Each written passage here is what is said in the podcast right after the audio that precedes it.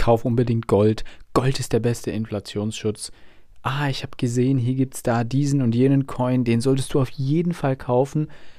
Nein, lieber Thomas, hol dir unbedingt mein Festgeldprodukt, denn ich arbeite seit 30 Jahren bei dieser Bank.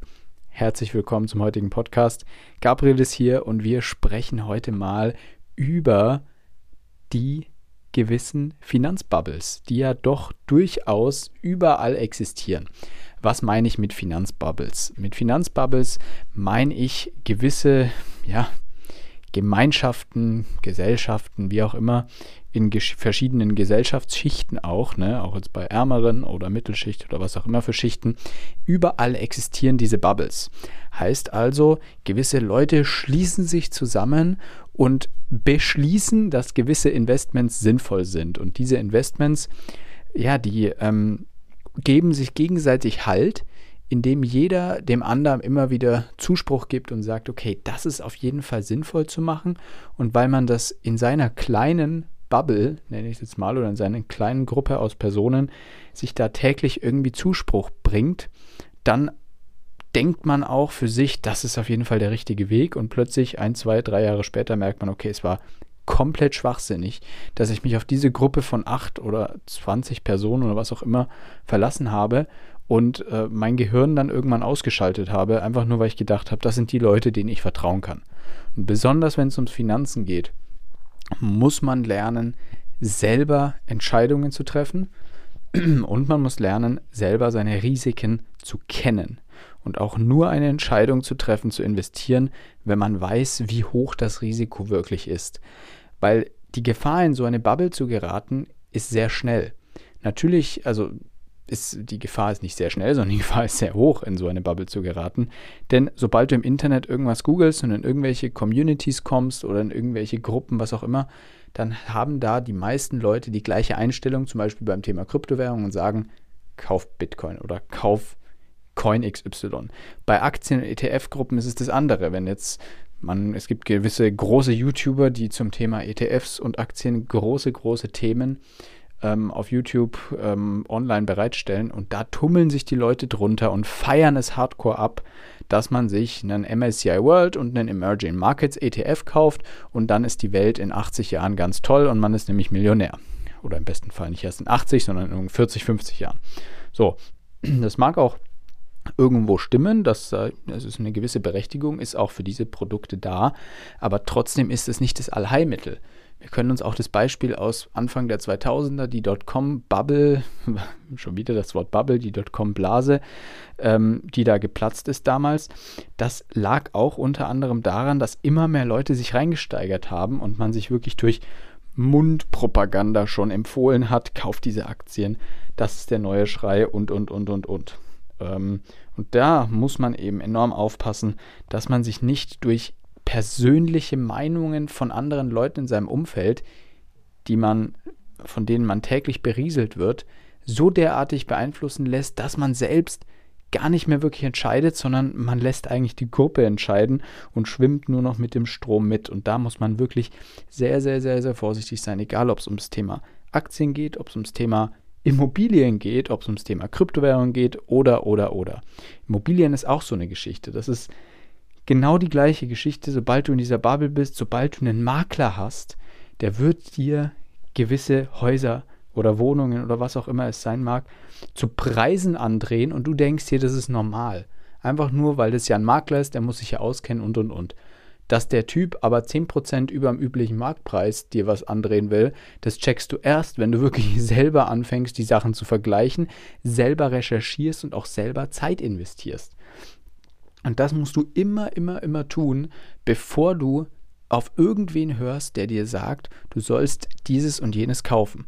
Genauso wie ich, der hier dir jetzt in unserem Podcast, der ja doch immer versucht, sehr objektiv zu sein, trotzdem bin ich natürlich jemand, der Kryptowährungen gut findet, der die Blockchain für sich verstanden hat. Natürlich noch nicht alles zu 100 Prozent, weil die sich täglich verändert und es tägliche Erneuerungen gibt. Aber ich habe für mich beschlossen, Blockchain ist etwas, was ich in der Zukunft für uns sinnvoll finde und was meiner Meinung nach in der Zukunft genutzt wird. Und deswegen habe ich für mich die Entscheidung ähm, beschlossen, dass ich sage, okay, ich kaufe Kryptowährungen, weil ich davon überzeugt bin und weil ich natürlich auch davon langfristig profitieren will und denke, dass das Ganze in seinem Wert steigen wird. So, muss das jetzt so passieren? Bedeutet das jetzt, dass 2030 der Bitcoin bei 199.000 Euro steht oder bei einer Million oder was auch immer? Nein, muss es natürlich nicht. Das ist ja lediglich nur meine Meinung. So, jetzt musst du dir also unbedingt auch andere Meinungen reinholen, bevor du einfach blind sagst, okay, Gabriel aus dem Forex Podcast hat gesagt, kauf dir Kryptos. Und das ist genau die Geschichte. Man darf niemals sich diese Entscheidungen abnehmen lassen von wem anders. Genau deswegen sollte man ja auch nicht jetzt nur bei einem Bankberater, bei einem einzigen sein und von dem irgendwas zusammenstellen lassen, weil der hat von seiner Bank vorgeschriebene Richtlinien, die dir sowieso nicht erlauben werden, in Kryptos zu investieren, großartig. Gibt schon hin und wieder mal Banken, aber das ist noch, davon sind wir noch weit entfernt, dass eine Sparkasse sowas einem Risiko, sagen wir mal, risikoarmen Kunden sowieso nicht, aber selbst einem risikofreudigen Kunden würde jetzt die Sparkasse nicht raten, kaufen Sie Kryptowährungen. sondern die würde dann vielleicht zu Aktien oder sowas tendieren. Und selbst da ist ja ein gewisses Totalverlustrisiko da. Ne? Und die Frage ist, was kannst du mit einer Aktie, weiß ich nicht, mit einer großen Aktie auf zehn Jahre erwirtschaften? Ist es da überhaupt möglich, überhaupt sein Kapital zu verdoppeln in zehn Jahren? Ne? Äh, man muss also immer Risiko kennen, aber auch die Chance überhaupt sehen. Und da muss man wirklich aufpassen, dass man nicht in diese Bubbles gerät, dass man sich auch nicht von einem Finanzberater da voll labern lässt, egal was der für Zertifizierungen hat und was der für Auszeichnungen hat und wie toll der sich schimpft und was er für einen schönen Anzug trägt und äh, was er für schöne Pflanzen in seinem Büro stehen hat.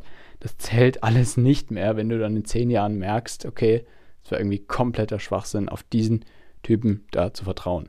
Gleiches gilt eben auch beim Immobilienkauf nicht nur auf einen Makler verlassen, nicht glauben, was irgendwelche Leute, die daran dann verdienen, weil ihr eine Immobilie kauft, was die euch erzählen, sondern immer vergleichen, immer selber ähm, gucken, was ist sinnvoll, was ist nicht sinnvoll und im besten Fall das Ganze sowieso ohne Mittelsmann machen. Ist nicht immer möglich, aber kann man auch schaffen, wenn man sich mit dem Thema beschäftigt, wenn man die Augen aufhält in der Nachbarschaft, vielleicht möchte jemand irgendein Grundstück verkaufen oder was auch immer und man merkt es früh genug, dann kann man da zum Beispiel in dem Bereich Immobilien die besten Schnapper machen, die du auf einem öffentlichen Markt gar nicht hast. Ne? Wenn du jetzt auf irgendeine Plattform gehst, wo Immobilien verkauft werden, da findest du sowas dann gar nicht. Da merkst du dann, okay, der Quadratmeterpreis ist 2000 Euro mehr, als ich da jetzt bezahlt habe vor zwei Jahren. Ne? Und deswegen passt auf, geratet nicht so schnell in diese Bubbles. Es ist immer gut, mal wieder in so Bubbles reinzugehen und sich Informationen rauszuholen, aber nicht in einer einzigen alleine und nicht für ewige Zeit, sondern immer aus verschiedenen Quellen eure Informationen holen und niemals euch von irgendwelchen Leuten, die euch irgendwas scharlatanmäßig runterbeten und sagen, das ist das Allheilmittel und das wird dich und uns alle reich machen in dieser Gruppe aus 100 Leuten oder was auch immer, daran niemals glauben. Oder zumindest müsst ihr euch zuerst davon überzeugen, selber unabhängig recherchieren. Und wenn ihr dann daran glaubt und investieren wollt, okay, macht es, aber nicht davor, sondern immer das eigene Gehirn, was ihr da oben drin habt, auf jeden Fall benutzen, vor allem wenn es um euer hart erarbeitetes Geld geht. So viel zu dem Thema. Ich wünsche euch einen guten weiteren Verlauf der Woche.